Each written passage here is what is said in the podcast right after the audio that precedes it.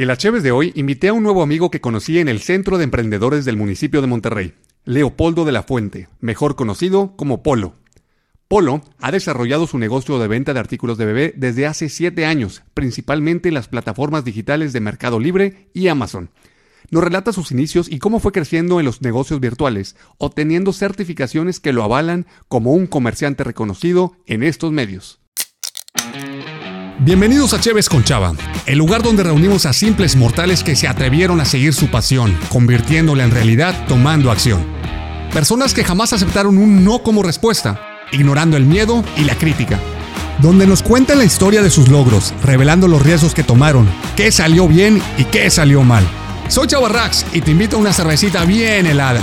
Relájate y ponte cómodo. Brindemos por la vida, la experiencia y el éxito. ¡Salud! Bandita, bienvenidos a un episodio más de Cheves con Chava. Y el día de hoy estamos estrenando un poquito eh, un set diferente, una configuración dentro del estudio aquí de Nemil Producciones.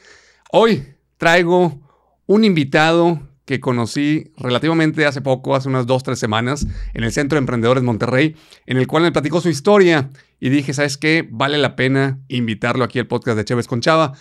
Me impactó la manera en que se desarrolló eh, su negocio, la manera en que lo platicó, la manera en que en verdad externó su historia y dije, ¿sabes qué? Vale la pena que lo comparta aquí en este podcast. Les quiero eh, presentar a ustedes a Leopoldo de Grupo Fuensil. Polo, ¿cómo estás? Muy bien, Chava, ¿tú? Bien, bien, gracias. Oye, Polo, pues gracias por invitarla, digo, por aceptar la invitación. Este, cuando nos conocimos hace, ¿qué será? Un mes más o menos en el Centro de Emprendedores, que fui a dar ahí una plática, pues me platicaste de tu proyecto, me platicaste, me, me quedé en shock que vendes algo de lo cual tú no eres consumidor, pero que supiste aliarte con alguien que conoce muy bien el rubro y tú pudiste fusionar las habilidades de tu socia y las tuyas para poder crear este nuevo concepto. Platícanos, Polo, ¿quién es Polo? ¿De dónde nace la parte del emprendimiento y cómo nace este, este proyecto? Se llama Grupo Fuensil. Mira, nació en el 2017. Primero, bueno, pues me dediqué a estudiar como cualquier persona. Este, empecé a trabajar, estudié dos maestrías, me puse a trabajar en empresas grandes, medianas, pequeñas, familiares. Llegó un punto en que pues me gustaría eh, tener lo mío, ¿no? Este, sí ayudé a mucha gente, me gustaba pues ser, ser este, activo en, la, en, las empresas, este, desarrollador, eh, generador de conocimientos, de ideas, pero llegó un punto en que decía, oye, pues yo ya quiero este, hacer lo mío. Le pensé mucho hasta que un día se me ocurrió que mi hermana acaba de terminar la, pues la subespecialidad, eh, era, es, es, pediatra y con subespecialidad. Y, este, y pues dije, ella tiene muchos conocimientos de, pues de, de, medicina. Voy a, voy a proponerle vender algo relacionado a ese tema, ¿no? Había muchos rubros, en la medicina hay muchos rubros, este, desde medicamentos, desde aparatos, desde equipos, de todo tipo. Y acordamos empezar primero con pañales. Entonces ella me dijo, sí, hay una plataforma que se llama Mercado Libre, este, pues vamos a inscribirnos, vamos a ver qué tal nos va. Y, este, y así empezamos, ¿no? El primer año fue muy bueno, este, llegamos a tener hasta 250 productos en Mercado Libre. Fue un estrés complicado porque no teníamos nivel, es, es, es difícil llegar a un nivel bueno en Mercado Libre. Entonces hicimos varias estrategias ahí para, para poder llegar a, ahora sí que, a vender suficiente en Mercado Libre y ella es mi socia, ¿no? Entonces, Anaí, tu socia, ella es pediatra y tú decides y vienes con ella o vas con ella para poder proponerle un tema de proyecto de negocio referente a los bebés. Exacto. Y Grupo Fuensil, bueno, Fuensil viene de la fuente Silva. Correcto. ¿Correcto? Entonces, de la fuente, este, apellido de ambos, hacen este grupo ¿Cómo es proponerle un negocio a un familiar? O sea, yo creo que se pone interesante porque, pues bueno, como niños todos nos peleamos con los hermanos o hermanas en su momento, pero obviamente ya crecemos y supuestamente maduramos, y digo supuestamente porque yo me sigo de repente agarrando el chongo con alguna otra hermana. Sí. ¿Cómo es hacer negocios con un familiar, en este caso tu hermana? ¿Qué, qué, qué, qué relación tienes con ella y por qué hacer negocios con ella y no con un amigo o con cualquier otra persona? Creo que las personalidades de ambos nos ayudan. Ella es muy seria, muy intelectual, muy, muy enfocada a, lo que se le pide que, se haga o a lo que está investigando. Y de mi parte, el tema de la comunicación, el tema de conocer, el tema de, difundir, de hablar, de, hacerlo, de, no tener miedo, este, pues nos ayuda, ¿no? O sea, ella, tranquila, seria, este, y, pues yo más, más este, entrado, ¿no? En, las situaciones. Eso ayuda mucho. ¿Por qué? Porque me conoce cómo soy de enérgico, pero a la vez se controla para, para no, no llegar a, pues, a un roce como tal. Y si lo hay, bueno, buscamos el momento para, para volver a establecer eh, el por qué sucedió, sucedieron las cosas. Oye, ¿por qué entrar a la industria o por qué, de dónde nace la idea de los de, productos y artículos para bebé? Dices que son pañales primero, pero ¿por qué entrarle a ese tema y no vender, no sé, herramienta, eh, plantas, otra cosa que nada que ver con esto? ¿Por qué en la, industria de los bebés? Porque aquí en México es difícil conseguir ese tipo de tiendas en todas las ciudades. En, otros países sí existe e, ese, ese giro que no está cargado a, tiendas departamentales y aquí en México la mayoría de esos accesorios las venden en tiendas departamentales. Entonces la, gente tiene ganas de conocer una tienda completa con todos los accesorios sin que exista este, verdura, eh, carne, otro tipo de cosas, ¿no? Entonces, eh, el tener una tienda completamente de bebés donde puedes encontrar todas las marcas sin, sin o la mayoría de las marcas sin decir esta no la, esta la excluyeron. Entonces eso, eso, eso se necesitaba aquí en México. Entonces empiezas este, este negocio con tu hermana, empiezan con ciertos artículos por Mercado Libre, mencionas. Sí. ¿Cómo es vender en línea? O sea, ¿qué tan, qué tan redituable es? ¿Qué tan castigado es la comisión de las plataformas abiertas? En este caso, no sé, Mercado Libre, Amazon, no sé si eBay también. En tu experiencia empezando con Mercado Libre, ¿Qué tan bueno es empezar un negocio a través de esta plataforma? Si tú ves la cantidad que pagas de, comisiones y todos los gastos que realizas, dices, híjole, estoy gastando muchísimo. Pero si lo comparas con hacer tú solo, tener personal de ventas, de compras, de todo lo que, de que conlleva la publicidad para, para poner al frente tus productos, te vas a dar cuenta que esa comisión es menor a lo que, a lo que harías tú solo. He conocido a personas que no, no quieren esas plataformas, tienen su propia página de internet, pero no venden igual que apoyándose con esas plataformas. Cuando no te conocen, cuando no conocen la marca, definitivamente es el, el medio eh, más efectivo para darte a conocer. Oye, y por decir, en Mercado Libre, vamos a enfocarnos en, en, este, en esta plataforma que iniciaron. ¿Tú ya sabías vender electrónicamente artículos? ¿Ya tenías algún tipo de background? en eh, experiencia con ese tipo de cosas o fuiste sobre la marcha y dijiste, me lanzo porque es una corazonada y le entraste por ahí? No, desconocía totalmente. Mi hermana era la que sí conocía hacer publicaciones. Ella en, algún momento lo aprendió y ella, eh, de hecho, al día de hoy se encarga de hacer todo el tema de publicaciones en Mercado Libre. Tenemos divididas las áreas eh, entre ella y yo, somos los pilares, aparte del personal que existe. Entonces ella ya tenía ese conocimiento. Yo de la parte tecnológica tengo amplios conocimientos, pero de Mercado Libre y de cualquier plataforma no los tenía. Entonces sí, sí ayudé a, toda la parte tecnológica a estar preparados y a, ir buscando sistemas que nos apoyaran a, las ventas. Pero ella fue la pionera en, en, ahora sí que en, en, llenar todo lo que necesita Mercado Libre para que funcione.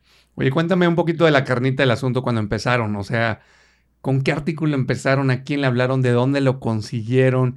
Digo, sin decir ningún tipo de secreto de, negocio, pero decir, oye, fíjate que encontré un, fabricante, encontré una marca, o resulta ser que me gustó este artículo porque se lo vi al bebé de un, de un amigo.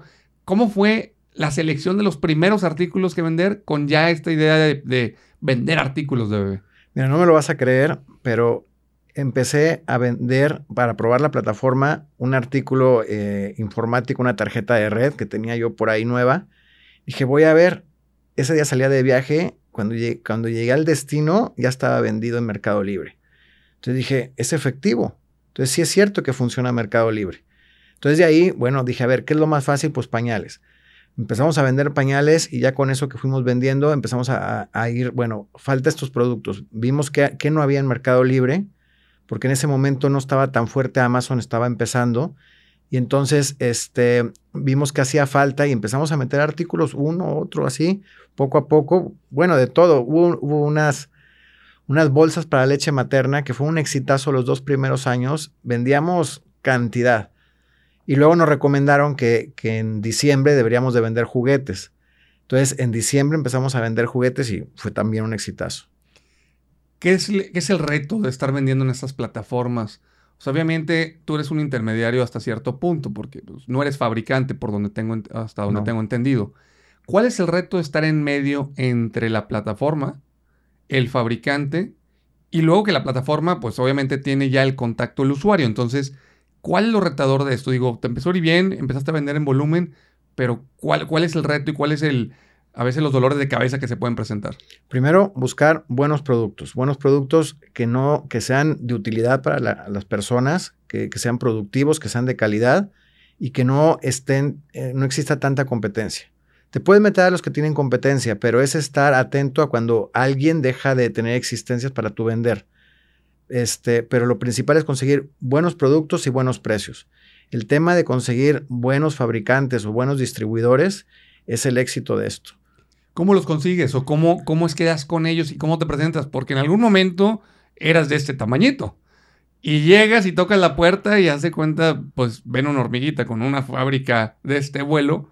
Este, ¿Cómo empiezas a darte a conocer que te tomen en serio? Porque mucha gente, y seguro gente que nos está escuchando, dice, oye, es que yo estoy empezando desde el cuarto de tiliches que estoy guardando ahí mis productos y soy alguien chiquitito.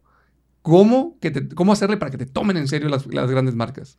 Mira, batallas muchísimo. Hay unas que batallas más de un año en, tocar la puerta, en, a veces comprar productos para revenderlos, para conocerlos y luego les dices, mira, yo los estoy manejando, los estoy comprando en tal parte, aquí está la evidencia, ayúdame. Este, a veces te dicen que no.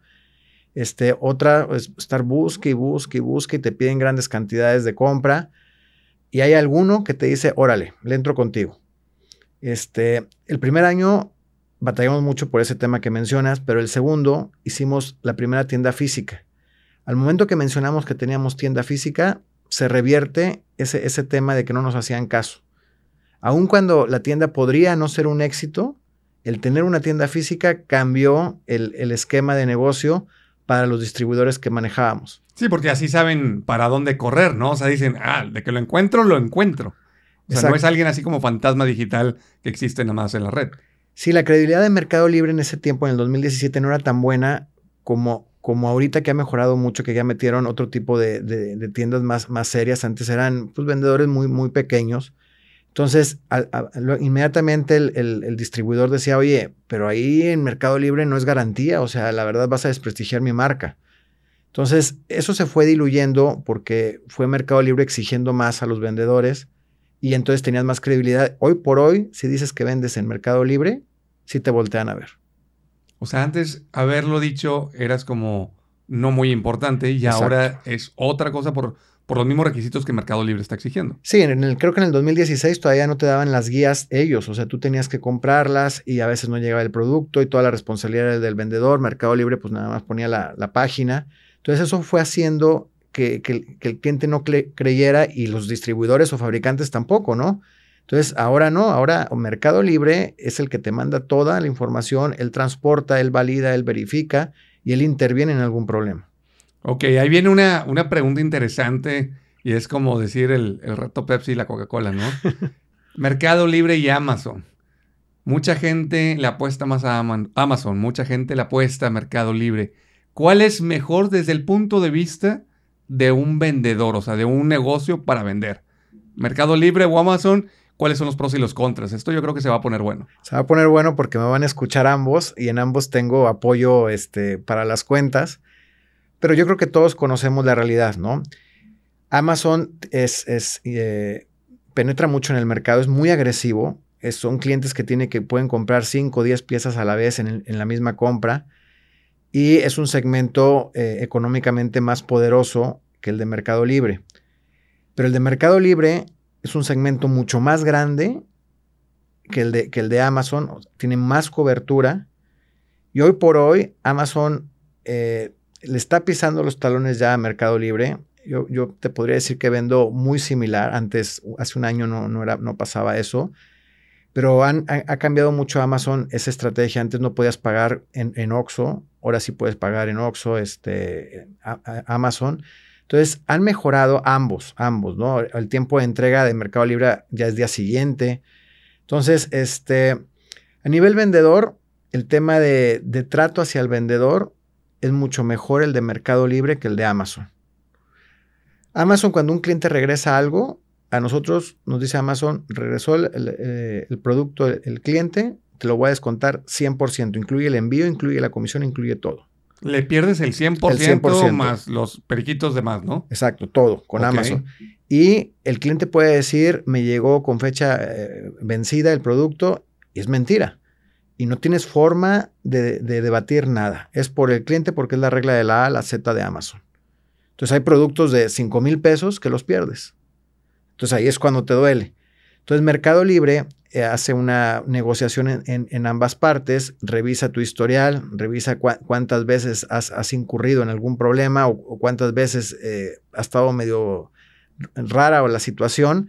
Entonces, eh, generalmente ellos absorben parte del problema y cuando tú tienes el, problema y que no, no, te pueden arreglar, nada más te quitan el costo del producto el, envío ellos lo pierden y la comisión también la pierden. Entonces, eh, es equitativo, ¿no? Ya, o sea, como que si ganamos, ganamos los dos, perdemos, perdemos, los, dos. Exacto. ¿Y qué pasa? Eh, digo, estoy preguntando todo esto porque creo que hay gente que quiere incursionar en ese tipo de comercio digital. Devuelven un producto porque a lo mejor llegó defectuoso, no era como del tamaño que querían o cualquier otra especificación técnica, pero lo devuelven. O sea, no es una pérdida, simplemente es quieren su dinero de regreso. Ahí el vendedor, ¿cómo se ve afectado? O sea, se ve afectado cuando, cuando el cliente no dice la realidad, que varias veces sucede.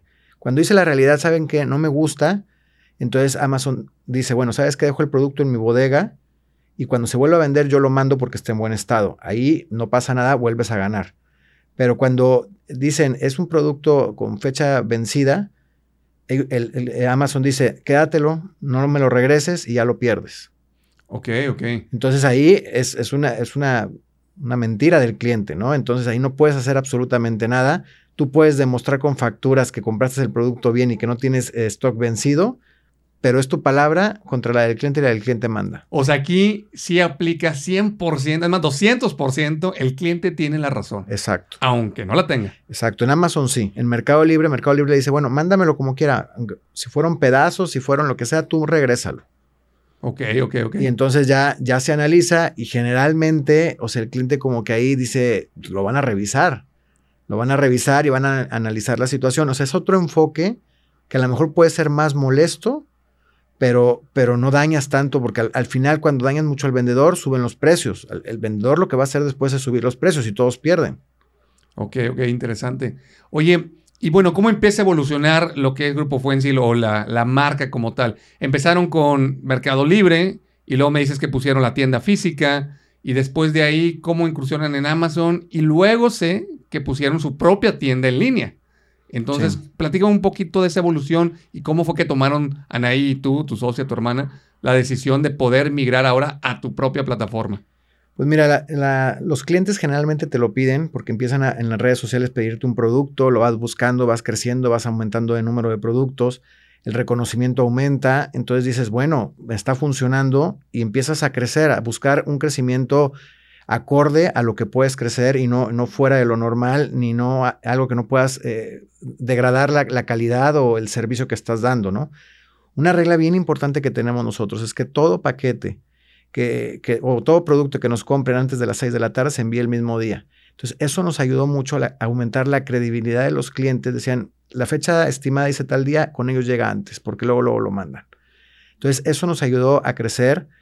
Este, eh, incursionamos en, bueno, en la, tienda física, nuestra, nuestra propia página en línea. La pandemia nos dio mucho trabajo el primer año, pero el segundo año de la pandemia no nos ayudó nada, que fue, que fue el, 2021. Entonces ahí empezamos a, generar cuentas en todos los marketplaces, una situación muy compleja en algunos marketplaces porque no, no todos te aceptan. Tienes que demostrar tamaño, ganancias, este, eh, personal, este, el caso de Liverpool, es cierta cantidad de ventas mensuales que te tienes que comprometer, tienes que tener marcas propias o marcas distribuciones propias. Entonces, para eso eh, trajimos una exclusividad de biberones y este, una distribución de pañales también este, biodegradables, ¿no? Entonces, para poder armar esos marketplaces nuevos, tuvimos que, que buscar marcas nuevas. Oye, a ver, está interesante cuando ya empiezas a entrar a las tiendas departamentales grandes, ¿no? Como lo es Liverpool, eh, Walmart, Sears, ¿cuál otra se me está escapando de las que están ustedes presentes? Sí, son, son esas principalmente. ¿Y, cómo es? ¿Cómo es entrar a esas tiendas? Porque pues son monstruos, ¿no? Son monstruos del, comercio, del, negocio, de tiendas muy grandes y que mucha gente dice, vuelvo a lo mismo, me van a pelar y si sí, ¿cómo me van a castigar con los créditos, con los inventarios, con sus reglas? Cuéntame cómo es entrar a esas tiendas siendo un emprendimiento relativamente nuevo. Sí, es un gran reto, definitivamente tener toda la documentación vigente, desde la legal, todo el tema de contable, del SAT, todo eso tienes que tener todo impecable porque te piden todos los documentos. Este, es bien importante para eso ser una persona moral y no física, que lo diseñamos desde un principio así. Este, y bueno, eh, crecer con ellos. Si te piden algo, tienes que hacerlo. Te va a costar, pero el costo que, tienes para, para iniciar lo, se va a revertir en, tiempo en ventas, ¿no? Entonces, si es, si es algo complicado, eh, no, no, no podemos pensar que todo es como Mercado Libre, que haces una publicación en 10 minutos. En Liverpool te puede tardar dos meses en hacer una publicación. La rechazan 20 veces, te dicen que no, te dicen que la imagen no es, no es. Entonces tienes que ya tener un diseñador, tienes que tener toda una estructura, eh, buen equipo de cómputo para diseñar todo y eh, estar pendiente de todos los medios electrónicos que ellos te reportan las ventas, porque cada uno es diferente, nada, nada se parece uno al otro, cada quien tiene sus estrategias. Y por ejemplo, este, Liverpool, si, si a un cliente no le gusta el producto en dos o tres años, te lo pueden regresar sin problema alguno. Esa es la regla de oro de Liverpool. O sea, Liverpool, si compras algo. Y en tres años no lo quieres, lo regresas y te regresan el dinero. Pero después de tres años y un día, dices, ya, ya, ya la libré. O sea, toda la vida, o sea, mientras que tú tengas el producto en buen estado, lo puedes regresar. Ah, que esa no me la sabía. Digo, no, no estamos diciendo aquí ningún tipo de, maña para que vayan a hacer eso. No. Pero, digo, cada uno tiene sus, sus asuntos, ¿no? Estabas platicando que Mercado Libre, pues sí ve un poquito más por las dos partes, el comprador y el vendedor. Amazon le da más por el, por el cliente, el usuario final. Liverpool, pues para el parecer tiene una política de mucho tiempo para poder regresar sus, sus productos. Para ti, Polo, ¿Qué es lo más, más, más, más retador de este tipo de negocio? Porque estás en la industria de los bebés. Mucho consumismo, mucho eh, madre que, se deja llevar por, por comprar, porque yo lo he visto con mis hermanas, pues compran chuchería y media para el bebé, ¿verdad? Y más si es primerizo. ¿Qué es lo más retador de este tipo de industria, tanto la parte digital como la parte de la industria del bebé? Bueno, estar, estar al día con toda la innovación que, existe, eh, buscar los, mejores productos y, lo que ayude más a, la salud de los bebés. Muchos productos, aunque uno no lo sabe, desarrollan al bebé. Por decir las mordederas, el usar mordederas los primeros meses de vida del bebé, el, utilizar el biberón correcto. O sea, todo eso desarrolla la mandíbula, desarrolla la alimentación del bebé y, y de ahí previenes consecuencias futuras de desarrollo del bebé. Entonces, cuando tú tienes todo eso para todo tipo de casos, pues es, es, lo más, eh, la satisfacción máxima, ¿no? Me, ha sucedido en plena pandemia una, una, una, señora llorando porque la tienda no la dejaban abrir y, y, necesitaba un, un biberón eh, especial para, porque su bebé había nacido mal y ahí, ahí lo teníamos en la tienda y yo peleándome con el guardia para vendérselo.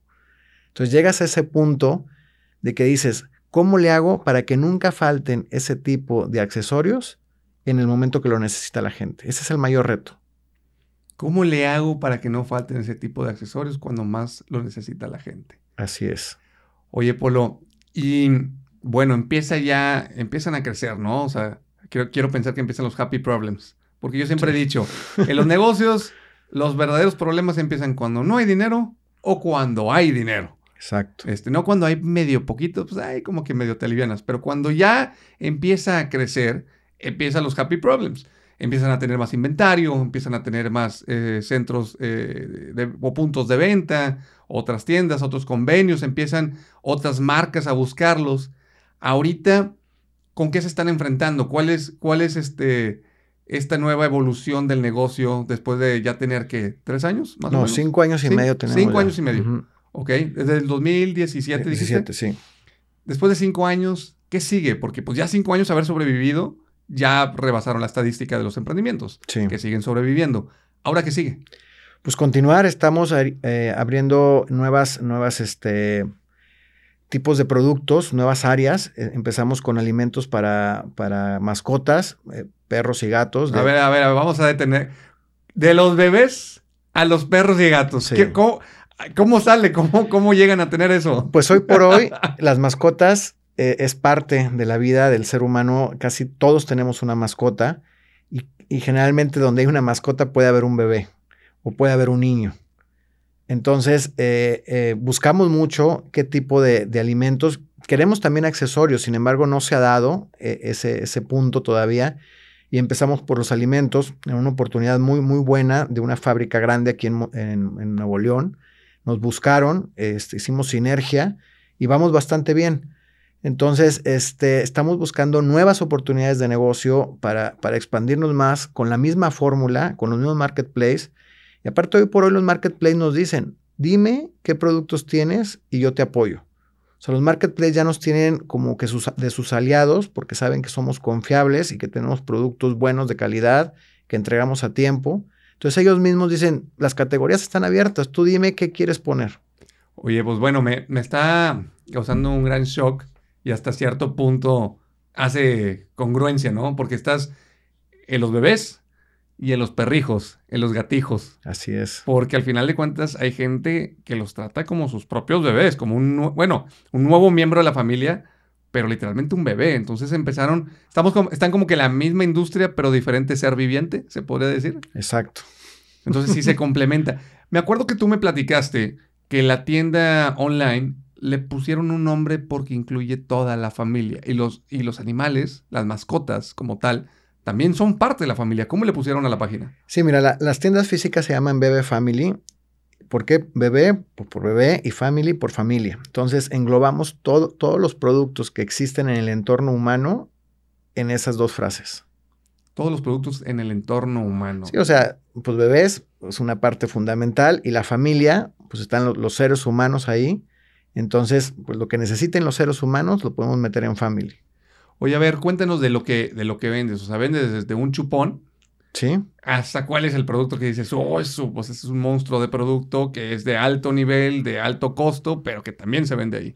Pues hemos vendido, pues ir bañeras, en algún momento cunas, dependiendo, o sea, vamos carriolas, este, vamos moviendo el mercado también como, como se deje, este, y aparte también, eh, como también los distribuidores quieran, hay, distribuidores que en, ocasiones se ponen complejos, no, no dan oportunidades de negocio y pues mejor uno retira la marca, ¿no?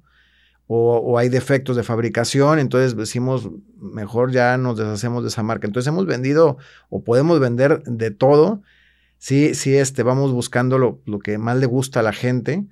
Y pues llega un punto en que dices, híjole, ¿a quién le hago caso?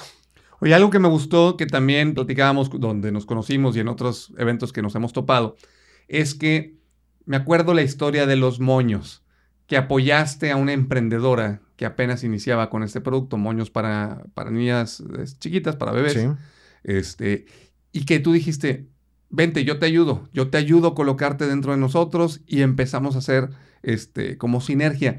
Me gustó mucho porque pues, en algún momento tú empezaste de cero y ahora también estás invitando a otros que están empezando chiquitos, pero que tienen un muy buen producto. Cuéntame de ese apoyo, en especial este caso de los moños, cuéntame la historia un poquito. Sí, yo los vi los moños, una persona que conozco de hace años, y, vi los moños en su Instagram, y le digo, oye, esos moños se venderían muy bien en, en mi tienda, ¿no? Eh, se venderían. Este, dice, oye, pero es que yo no sé hacer negocio, yo la más lo hago así por gusto, no, no sé ni cómo sacar el costo del, del moño, dice, "Eh, he tocado puertas, me dicen que hago una página en internet, dice, ayer, ayer fui a, investigar y pues me dijeron bastantes cosas, me sale bien cara, yo no, no sé qué hacer. Le digo, mira, no te quiero quitar tu idea, pero yo te puedo ayudar en muchas cosas y ya con, cuando vendas y tengas un nivel suficiente de ventas, ya decides si te quedas conmigo o vas y participas también en tu página propia, ¿no? Pero hoy por hoy te recomiendo pues, que no inviertas tanto en, en buscar el medio de venta, sino que desarrolles tu producto. Si ahorita tienes 10, 15 opciones de venta, súbelas a 20 o 30, desarrolla cosas nuevas, cosas vistosas, date a conocer a nivel nacional y no local, y, tú síguele. Ahora, una recomendación que, hago mucho es que cuando eres fabricante, te absorbe los diseños, la calidad, el buscar cu- cuestiones innovadoras.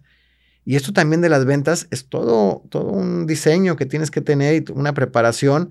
Entonces, fabricar y vender en Marketplace es algo completamente difícil, ¿no? Este es, muy difícil. Sí, zapateros a, sus zapatos, ¿no? O te dedicas a fabricar o te dedicas a comercializar digitalmente. Y en este caso, bueno, apoyaste a esta emprendedora con, con este producto que son los moños y ahora ella está siendo una de tus proveedoras, ¿no? De, sí. De que te está surtiendo este producto. Le ha ido bastante bien. Ella me apoya mucho a hacer lo que sabe hacer. Puede decir, las publicaciones de Instagram y de Facebook las hace perfectas. Ella se promociona y, a la vez les dice dónde están sus moños y, es un trabajo en equipo y, este, ha funcionado bastante bien e, e, ese, ese ejemplo ¿no? de apoyo. Otra evolución que, que platicábamos es que ahora creo que fue Amazon, si no me equivoco, ya como que tiene la bodega certificada o la, algo, así me habías platicado que ahora ya puedes recibir de otros negocios y tú eres como que el, centro para poder enviar. Algo así me platicaste, cuéntame. Sí, es un sistema que, que Amazon al, tener un nivel de confianza sobre ti, te, te, pone todos sus sistemas de trabajo en tu, en tu locación, en tu bodega, te pide ciertos requisitos eh, técnicos entonces tú preparas el paquete como si fueras personal de Amazon y todo el empaque y, todo el, producto dentro del empaque sale como si fuera de Amazon y va, y va personal de Amazon a recolectar el paquete. Entonces en ningún lado ya interviene nuestra marca. Eh, el, que da la cara hacia, el, hacia el cliente siempre va a ser Amazon. Entonces eso ayuda a que todos los productos que vendemos nosotros sean Prime bajo ciertas reglas, bajo ciertos compromisos nuestros, no podemos dejar de enviar ningún solo paquete y tenemos los mismos sistemas de Amazon dentro de nuestra bodega. O sea, vamos a suponer si yo tengo mi negocio y vendo, no sé, gorras. Tengo muy buenas gorras con un buen diseño, muy innovadoras, en un precio este, bastante atractivo para el cliente, pero yo no tengo bodega porque no tengo ni las instalaciones, ni tengo tampoco el sistema de Amazon y demás. Mis gorras pueden estar dentro de tu bodega y tú te encargas de despacharlas cada vez que haya ventas de ese tipo de productos, más o menos va por ahí o cómo es? Sí, es como lo que hice con los moños, ¿no? Este, llego a un acuerdo con ellos, me los dejas a consignación, eh, te los compro, eh, llegamos a un acuerdo, entonces yo ya los publico, hago todo el desarrollo de la publicación dentro del marketplace y entonces yo los empiezo a vender por Amazon o por el marketplace que acordemos o por todos. La verdad, como tengo todos los marketplaces o la mayoría que hay en México, entonces los, los, pongo en los que se pueda o en los que permitan el producto y adelante, ¿no? ¿Y quién sale como el vendedor? ¿Amazon México o sale tu marca como el vendedor? O sea, enviado por Amazon, eh, el vendedor sigue siendo Bebe Family. Ok, o sea, Bebe Family puede comercializar ya de todo tipo de productos, sí. no necesariamente bebés o en el nuevo caso que son eh, comidas para mascotas. Exacto, puede ser cualquier categoría que compruebes que realmente tienes eh, mercancía legal, porque Amazon y cualquier marketplace te pide documentación, que sea mercancía legal y que esté respaldada pues, por, documentos, ¿no? Ok. Oye, Polo, y luego, ok, entre tú y tu hermana, ella siendo pediatra, tú te estás dedicando obviamente a desarrollar eh, pues toda la parte, veo que haces muchas relaciones, que haces muchos acuerdos con las nuevas marcas. Tu hermana como pediatra, ¿qué rol juega porque pues ella es la experta en la parte técnica o la parte científica de lo que hay detrás de los bebés. ¿Cómo se dividen las tareas? Porque pues al final de cuentas yo sé que son las cabezas, son los pilares, pero ¿cómo empiezan a repartirse las responsabilidades uno con el otro?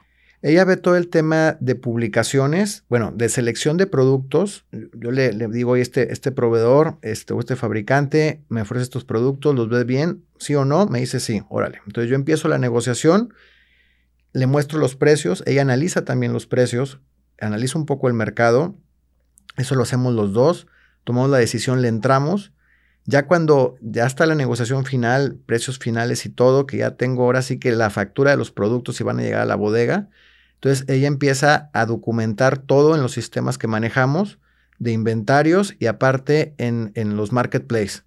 Hay un equipo, un grupo de personas que se dedica a hacer la documentación, a llenar todas las especificaciones, a desarrollar imágenes. Hay muchos productos que no tienen imágenes. Entonces tienes que hacer todo un diseño ahí para, para poder dejar una imagen excelente para un marketplace. Entonces ella se encarga de todo eso hasta que sale a la venta. Ya cuando se vende el producto, entro nuevamente con la logística. Yo me encargo de toda la logística, de toda la administración del personal, de toda la administración de la empresa, de todo lo que se requiera para la empresa. Y ahora sí que las negociaciones con, con los proveedores y toda la infraestructura que se tiene, esa es la parte que, que realizo. Ahorita me llamó mucho la atención que dices que hay ciertos productos que no tienen imágenes o fotografías propias para un marketplace. ¿Ustedes se encargan de tomar esas fotografías, diseñar esas fotografías para poder subirlas en la plataforma? Sí, pues sí, el caso de los moños, que es un, algo muy artesanal. Nosotros desarrollamos todo eso. La persona me dice, oye, pero quedaron impresionantes las fotos. Dije, sí, tenemos todo ese desarrollo. Nosotros desarrollamos todas las imágenes que se requieren porque cada marketplace te pide cierta resolución, ciertas características. Me llamó mucho la atención que en los moños te un, un logotipo, en el moño, una etiqueta, y un marketplace me dijo, no, no puede estar con esa etiqueta, tomas fotos, sí, el puro moño. Entonces, cada marketplace te pone reglas, reglas que a veces desconoces y te rebotan todo y es cuando aprendes, ¿no? Entonces, sí, nosotros desarrollamos, hay, a ver, las empresas grandotas que ya tienen todo el perfil para poder vender, pues nosotros les exigimos las fotografías, pero son contadas esas.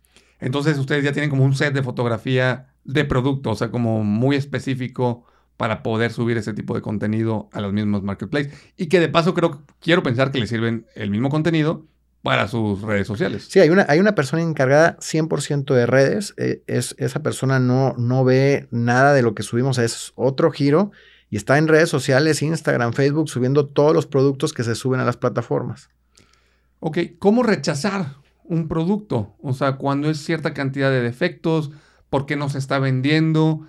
¿Cómo poder tomar la decisión de dejar de vender? Porque, pues está muy padre, digo, mucha gente vive el proceso de decir, es un producto bueno, déjame lo, traigo y, y, el fabricante te lo envía y lo empieza a vender y todo un exitazo. Pero ¿cómo tomar la decisión de dejar de vender? Pues mira, dejas de vender cuando de repente te aumentan los precios sin decir nada y uno está enterado generalmente de todo el entorno, pues estás en el medio y, sabes, sabes que apoyan a otros y a uno no. Cuando estás comprando una buena cantidad de productos y no hay apoyo, que no te llegan a tiempo, que te llegan incompletos, hay, fabricantes que siempre te mandan las cosas incompletas y bueno, los aguantas, ¿no? Pero tienen muy buena relación. Hay otros que aparte te cobran caro, te suben los precios, te llegan facturas con otras cantidades. Entonces ahí es cuando empiezas a descartar. Y aparte hay, hay épocas del año que no hay altas ventas y es donde descartas esos, esos fabricantes, esos distribuidores que dices, ¿sabes qué? Pues estos ya no los vuelvo a tocar, ya que se venda su mercancía y ahí quedó. Oye, Polo, una duda. Eh, no hemos tocado este tema, pero así a grandes rasgos, la parte de la importación que hace un dolor de cabeza, aranceles y, y todo este tipo de papelería, ¿qué recomiendas? Porque hay muchos muy buenos productos en todas partes del mundo. Pero ahorita me, me decías que, que, por estar en Monterrey tiene ciertas, ciertas ventajas, pero ¿qué tanto batallas para traer productos del extranjero? Mira, eh, también un familiar me ayudó mucho porque él es conocedor de todas las importaciones. Me, ayudó con la primera importación, me enseñó, este, me ayudó, conocía aduanales, eh, este, o, o, ya conocía también de otros medios. Y eso sí es un dolor de cabeza, es un temor, pero yo puedo decir, dije, yo no quiero batallar.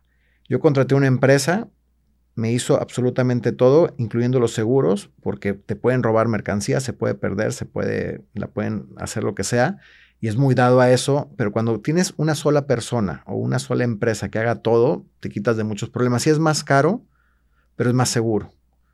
Entonces, sí es un dolor de cabeza porque tú pagas la mercancía y se tardan de dos a tres meses en llegar y ese dinero lo tienes parado. Entonces, si tú pides un préstamo, pues tienes que pagarlo de otro dinero. Entonces, sí las empresas sufren mucho con esas importaciones y más cuando son en la primera ocasión por, esos temas. Es, es complicado y es tardado. Entonces, vamos a suponer que tú ya te estás preparando para las ventas navideñas, este, entre noviembre, finales de noviembre, principios de diciembre tú toda esa mercancía la tienes que traer desde agosto, septiembre. Sí, yo empiezo, empecé este, este año empecé en agosto, pero realmente siempre empiezo en septiembre para tener todo a finales de noviembre o, a mediados de noviembre. Para, para, o sea, sí, sí se vende en noviembre con el, con el buen fin, pero lo fuerte, fuerte son los primeros 10 días de diciembre. Y luego me decías también que enero también es buen mes para ustedes, ¿verdad? Digo, es, es, una industria cíclica, pero que enero para sí. ustedes no, hay, no existe la cuesta de enero, para ustedes trabaja diferente. Exacto. Es Sí, eh, bueno, está el Día de Reyes, la, verdad, todo el norte del país te compra para, en diciembre y el sur no te compra hasta, hasta enero, para el Día de Reyes. Todo el, centro y sur del país es increíble la cantidad de cosas que compran para, para, el Día de Reyes. Ok, ok. Oye, cuéntame, ¿cuáles son los retos, sobre todo aquí en, Nuevo León, que estás viendo con la parte de, emprendimiento? Digo, nos conocimos nosotros en el Centro de Emprendedores y luego fuimos al Business Nights por iniciativa de la Alcaldía de Monterrey pues, del gobierno de Monterrey. Pero ¿cuáles crees que son los retos ahorita que se vienen, sobre todo para los emprendedores que quieren iniciar, sobre todo en, negocios incursionados en las redes, en la parte digital, en los negocios virtuales? ¿Cuáles crees que son los retos que, están por venir o que ya estamos viviendo?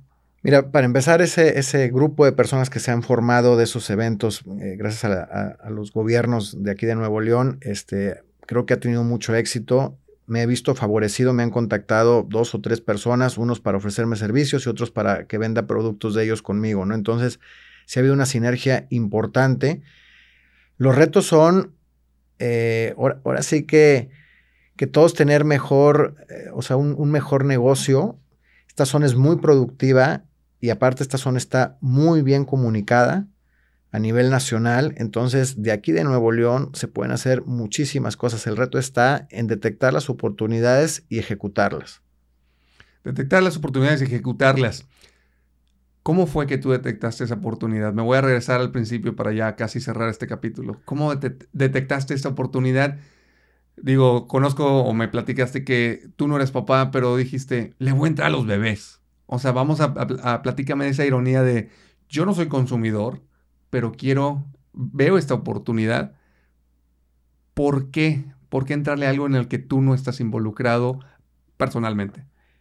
Pues porque aquí en México no existía ese desarrollo de tiendas, no existía eh, encontrar todos los productos en un mismo lugar o en, eh, o en una misma tienda virtual que, pudieras ver de todas las marcas sin ser muy, eh, a veces un distribuidor llena una, una marca, una tienda, ¿no? Pero tener el múltiples distribuidores de todo tipo de, marcas, eso ayuda mucho, porque a veces un distribuidor trae 10 marcas y ahí se queda casada esa, esa tienda.